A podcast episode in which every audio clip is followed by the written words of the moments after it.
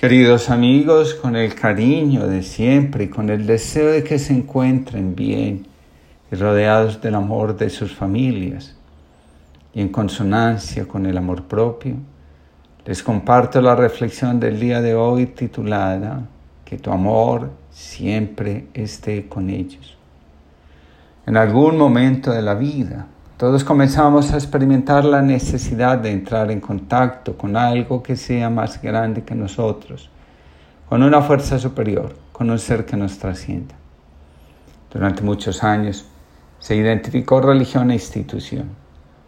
Cuando la cultura fue tomando conciencia de los atropellos que la institución cometió, manipulando la conciencia religiosa, reaccionó rechazando institución y religión el malestar religioso de la cultura tiene hoy muchos grados centígrados de decepción, de rabia, de desconfianza, etc. En muchos lugares, la palabra religión suscita reacciones alérgicas. Votar el contenido porque no nos gusta el continente, siendo una actitud válida, nos deja sin el sabor del contenido, sin la auténtica experiencia que calma el hambre y la sed del alma. En algún momento de la vida, todos sin excepción, experimentamos la necesidad de encontrarle sentido a nuestra existencia. Durante algún tiempo podemos vivir más o menos indiferentes ante las realidades de la vida, el sufrimiento, la enfermedad, la vejez, la muerte. Un día nos encontramos cara a cara con estas realidades. Podemos evadirlas, tenemos derecho. No hay ninguna obligación prestarles atención. Solo que nuestra vida se queda en la superficie y sin darnos cuenta empezamos a llevar una existencia mediocre. La sensación de vacío aparece, como lo he dicho muchas veces. La inmensa mayoría de las personas cuando sienten el vacío, sienten, cuando sienten que su vida no es plena, creen que no tienen suficiente y empiezan a hacer esfuerzos para tener lo que hace falta. Nos llenamos de cosas y un día nos damos cuenta que la vejez, la enfermedad y la muerte siguen estando ahí y suscitando muchas preguntas. Aunque pongamos resistencia, el despertar espiritual es una realidad que termina imponiéndose en nuestra vida. Las preguntas de la vida, quién soy, de dónde vengo, por qué he nacido, qué es la vida, existe la vida después de la vida, qué es la realidad, se imponen a la indiferencia, a la evasión, a la negación y nos atrapan. La admisión de las preguntas nos pone al descubierto la necesidad de creer en alguien superior a nosotros, nuestra mente, a todo lo que existe. Cuando ese momento llega, despertamos espiritualmente. Dice Juan Trigo, la espiritualidad no es otra cosa que encontrar el auténtico sentido de nuestra existencia en la vida y el sentido de nuestra relación con todos los seres que también forman parte de ella. Y ese sentido únicamente se alcanza a través del descubrimiento de uno mismo mediante el amor. Por consiguiente, un despertar espiritual puede considerarse un proceso de crecimiento interior cuyo fin radica en acercarnos a nuestra auténtica identidad, el ser, y a la auténtica identidad de todos los elementos que conforman la vida. A raíz de este proceso, los seres humanos son capaces de descubrir y sentir que todo forma parte de un todo, que todos somos uno, amor.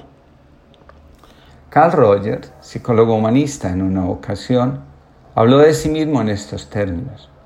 Me doy cuenta que si fuera estable, prudente y estático, viviría en la muerte. Por consiguiente, acepto la confusión, la incertidumbre, el miedo y los altibajos emocionales, porque ese es el precio que estoy dispuesto a pagar por una vida fluida, perpleja y excitante. La vida nos permite fluir en las adversidades. La vida es vida y se manifiestan las diferentes realidades que la forman. Prosperidad, pobreza, salud, enfermedad, niñez, juventud, vejez, vida y muerte. La vida abarca todo, no excluye nada. De ahí que sin espiritualidad quedamos a merced del miedo, de la incertidumbre y de la desconfianza. Para avanzar en el camino espiritual es necesario crecer en la autoobservación de nosotros mismos. Sin esa capacidad, podemos autoengañarnos y escuchar voces diferentes a las del espíritu. El core nos enseña que la autoobservación es un aprendizaje que se logra cuando utilizamos las herramientas adecuadas, objetividad, desapego, amor y compasión.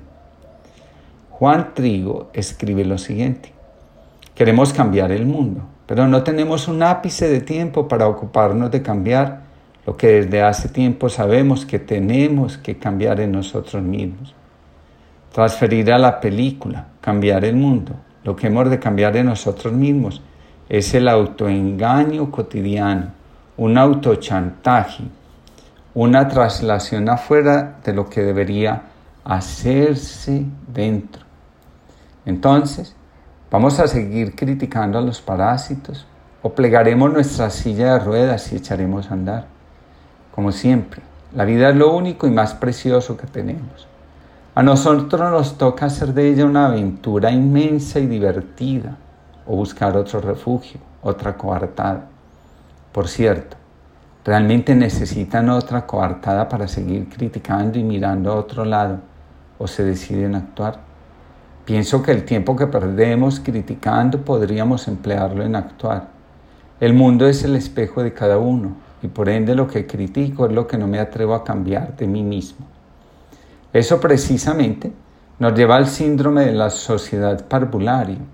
En lugar de vivir esperando lo que los demás pueden hacer por nosotros, quejarnos de la situación, podemos empezar a actuar y hacer en nosotros los cambios que esperamos que los demás hagan.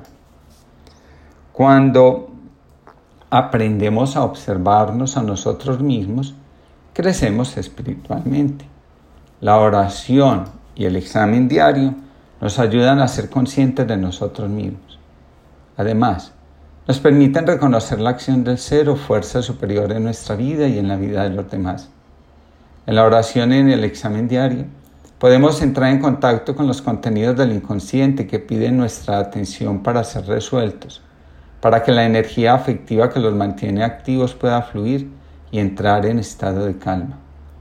En la oración y en el examen diario no se juzga lo que pasa como bueno o malo, solo se le da la bienvenida a la conciencia. Una vez allí, podemos comprender su origen, su fuerza y su lugar en nuestra vida. Sobre todo, entender que todo ha estado al servicio de nuestro cuidado, de nuestra protección lo que aparentemente es amenazante de nuestra estabilidad y armonía personal, en realidad existen para protegernos del dolor y del desamparo. Cuando acogemos lo que nos es revelado, nos sanamos. Cuando hemos hecho el recorrido por nuestro interior, como dijimos antes, descubrimos que somos parte del todo, que somos amor. En el Evangelio de Juan, Jesús ora diciendo, Padre, que tu amor esté siempre con los que me has dado. La espiritualidad cristiana alcanza su madurez cuando somos capaces de pedir a Dios que su amor los alcance a todos, los abarque a todos, los sane a todos. Y especialmente cuando nosotros vemos a los demás y a nosotros mismos abrazados por la misma fuerza del amor. En el amor todos somos, por fuera del amor nos desfiguramos. Pidamos a Dios que su amor esté en nosotros y en todo el universo, que tomemos conciencia de su presencia y nos dejemos conducir hacia la plenitud por su esencia, el amor. Que tengan todos una linda jornada y que el amor de Dios permanezca siempre en ustedes.